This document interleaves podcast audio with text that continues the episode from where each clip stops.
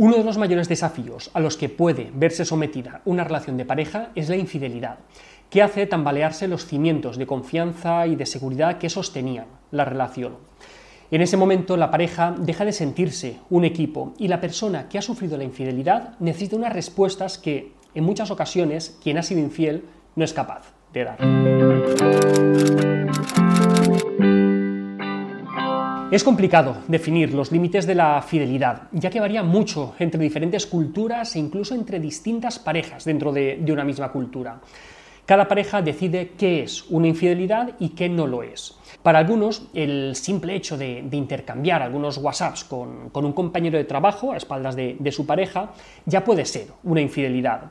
Luego hay parejas que, ven con normalidad el, tener varios compañeros sexuales. Aquí la importancia no es tanto dónde están los límites, sino que esos límites sean conocidos y consensuados por la pareja. Es la mentira y el engaño lo que define la infidelidad, no el sexo. De hecho, un tipo particular de infidelidad que, se ha extendido con el tema de las redes sociales, WhatsApp, etc., es lo que se llama infidelidad emocional. Es un tipo de aventura que, ocurre cuando dos personas desarrollan sentimientos mutuos muy fuertes que les llevan a una relación de mucha intimidad, aunque sin tener sexo.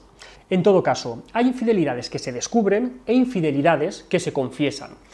Y por lo general, estas últimas, las que se confiesan, suelen llevar consigo un pronóstico más favorable para la relación de pareja, porque con la confesión suele ir de la mano el reconocimiento del error y del daño que, hemos causado, así como el propósito de enmienda. Cuando la infidelidad es descubierta, las incógnitas que suele dejar suelen ser mucho mayores, sobre todo pues cuánto habría durado la aventura en, caso de no haber sido descubierta. En el momento en el que se destapa la infidelidad, la relación entra en una etapa de crisis, de la cual o bien sale reforzada la pareja o bien se pone fin a esa relación. El modo en el que la pareja haga frente a esta crisis y, también cómo de, grave, entre comillas, haya sido esta infidelidad, van a ser factores determinantes. El primer reto al que va a tener que hacer frente la pareja es el manejo de toda la intensidad emocional que se va a derivar de la noticia de la infidelidad. En estos momentos es conveniente establecer ciertos límites en la relación para evitar que, pues eso, para, evitar un daño que haga imposible cualquier tipo de, reconciliación. Se debe dejar claro qué es lo que está permitido y qué es lo que no. Por ejemplo, pues, si se quiere pasar tiempo juntos o mejor estar algunas horas o, días separados. Eh, si es mejor que haya diálogo o esperar un tiempo antes de, volver a comunicarse. Si se sigue compartiendo una misma casa, una misma habitación o, no, pues, etcétera.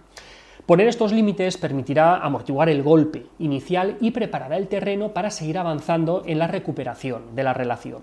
Una vez ha pasado el golpe inicial, una de las primeras decisiones que deberá tomar la pareja es si se apuesta por mantener la relación a pesar de, la infidelidad o si, se, o si se quiere dejar la, la, relación. Y aquí la última palabra pues, la suele tener la persona que ha sido engañada.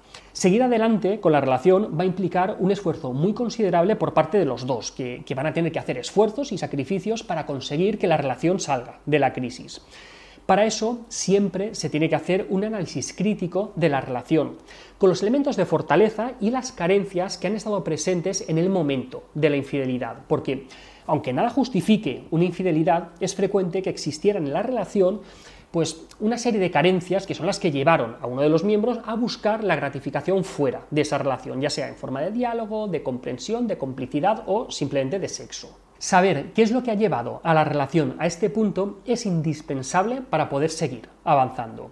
Pero la pareja tiene que evitar quedar atrapada en esa fase de revisión del pasado, ya que hay preguntas que nunca van a poder ser respondidas en su, totalidad. La recuperación de la confianza es lo más complicado, ya que este es el aspecto de la relación que más se ha visto tocado por la infidelidad.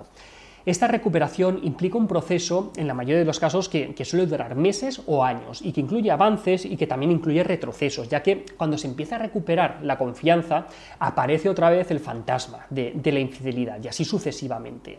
Si en toda relación es necesaria la transparencia, lo es especialmente cuando la confianza ha quedado tan tocada como en estos casos se debe desterrar totalmente la mentira y la omisión de información en la relación, porque una pequeña mentira en esta fase de recuperación de, la confianza puede significar el fin de, la relación.